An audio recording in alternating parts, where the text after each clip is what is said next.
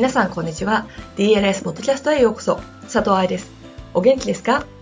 ？9月の来日セミナーまでカウントダウンが本格的に始まりました。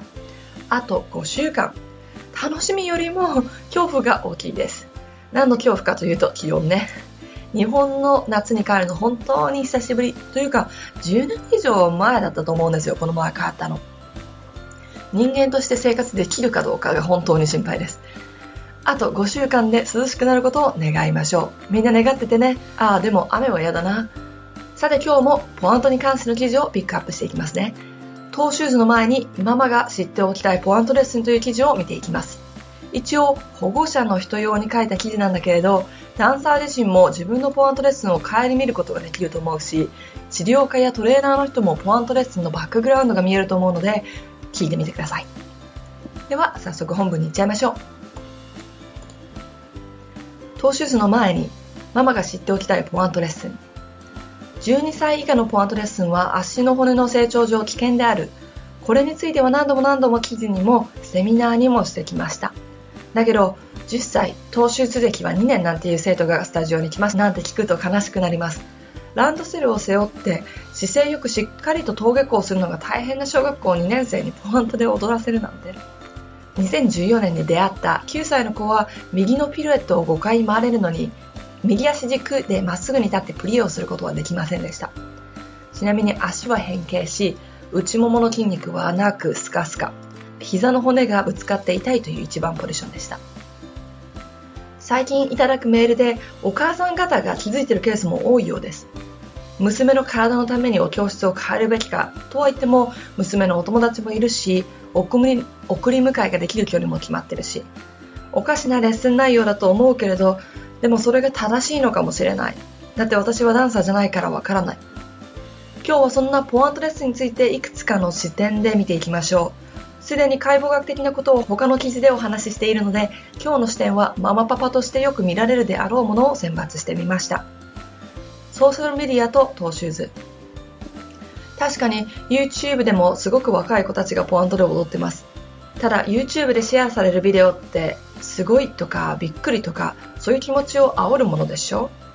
あと猫ね。猫って変なことしますよね。キーワードは普通と違う。普遍的なものはシェアされません。だから YouTube で見たちっちゃい子がポアントで踊ってるバリエーションのビデオを見てそれが普通だと思わないでください。普通だったらどんなスタジオでも見かけられたらビデオになってみんながシェアするわけないんですから。YouTube は誰でもアカウントが作れるし誰でもビデオをアップロードできます。プロじゃなくてもテクニックがなくても誰でも OK なんです。ソーシャルメディアで紹介された人たちのせいで怪我をするという新聞の一部を翻訳した記事もあるのでそちらも一緒に見てみてください。トレッチ、サルマネの危険性と Google で検索すると出てきます。レッスンの数とトーシューズ12歳だったら誰でもポアントで踊れるのかといったらそうではありません。解剖学的に危険因子が少ないのがそれくらいの年齢っていうことだけで彼女の筋力、体力、テクニック、そしてレッスンの数だって影響します。詳しいナンバーは国際国際ダンス医科学研究会が出している資料を読んでください。アイ・アダムスって呼ばれるやつです。週に2回しかレッスンに来ていない12歳と週に3回レッスンをしている11歳半。1年は52週間だけれども休みとかを外したとして週に2回を40週を踊ったとしたら80回レッスンを受けてて週に3回の場合は120回レッスンを受けることになる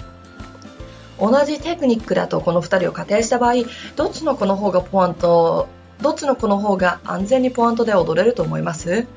もし子供にトーシューズを履かせたいと思ったら最初にやるのはトーシューズを履かせてくれるスタジオを探すのではなく彼女のレッスン量の調節ではないでしょうか。発表会とトーシューズ。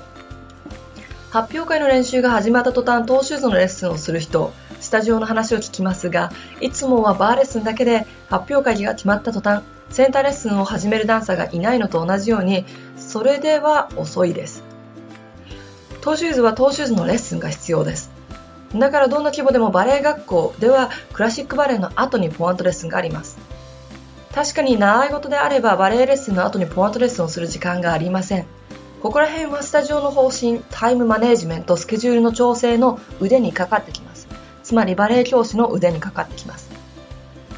この前、ローザンヌでロイヤルバレエ学校奨学金、パリオペラ座インタビューなど10個もバレエ学校のオファーをもらってきた生徒は、3、4年前のコンクールまで、トーシューズではなくバレエシューズで出てきました。ポアントで発表会で踊った、幼い頃にコンクールで入賞したこれがバレエ団オーディションの履歴に使えることはありません。絶対に。ダンサーのレベルとトーシューズ。今回北海道セミナーの参加者の年齢枠を下げる前から北海道セミナーの資料に書いてあることがあります。ポアント歴が短い場合、こちらで危険性を判断した場合は、ポアントクラスをフラットシューズで受講していただくことがあります。トーシューズを履いたからといって上手なわけではありません。結局トーシューズってただの靴です。その靴を扱ってどこまで踊れるのかというのがポアントレッスンなのです。つまり、ポアントで踊る前の体作りだって、ポアントレッスンの一部なんですよ。北海道セミナーだけでなく、名古屋セミナーでポアントクラスを行った時にも、ほとんどの人たちにトーシューズを脱いでもらいました。それは、ダンサーが下手だと言ってるわけではないです。その人に必要なトレーニングは何かを私は見てアドバイスをさせてもらってるわけですから。ちなみに、名古屋の場合は、大人の方も多かったので、自分でトーシューズを履くか脱ぐかを決めてもらいました。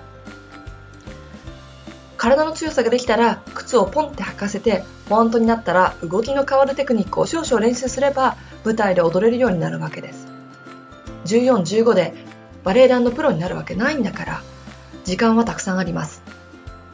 最後にくるくるとトーシューズで踊るバレリーナに憧れない人はいないと思います。